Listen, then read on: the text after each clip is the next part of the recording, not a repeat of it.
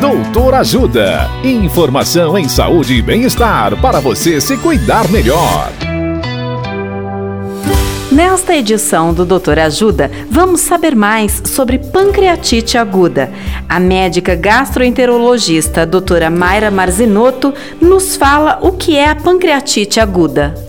Olá, ouvintes! O pâncreas é um órgão pequeno que mede cerca de 50 centímetros e não pesa mais que 100 gramas.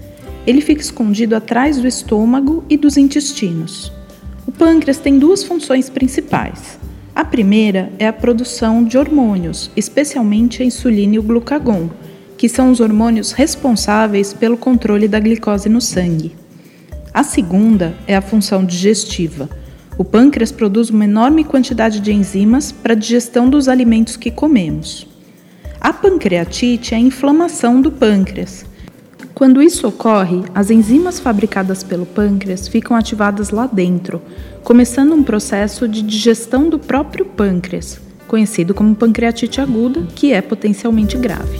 Dicas de saúde sobre os mais variados temas estão disponíveis no canal Doutor Ajuda no YouTube.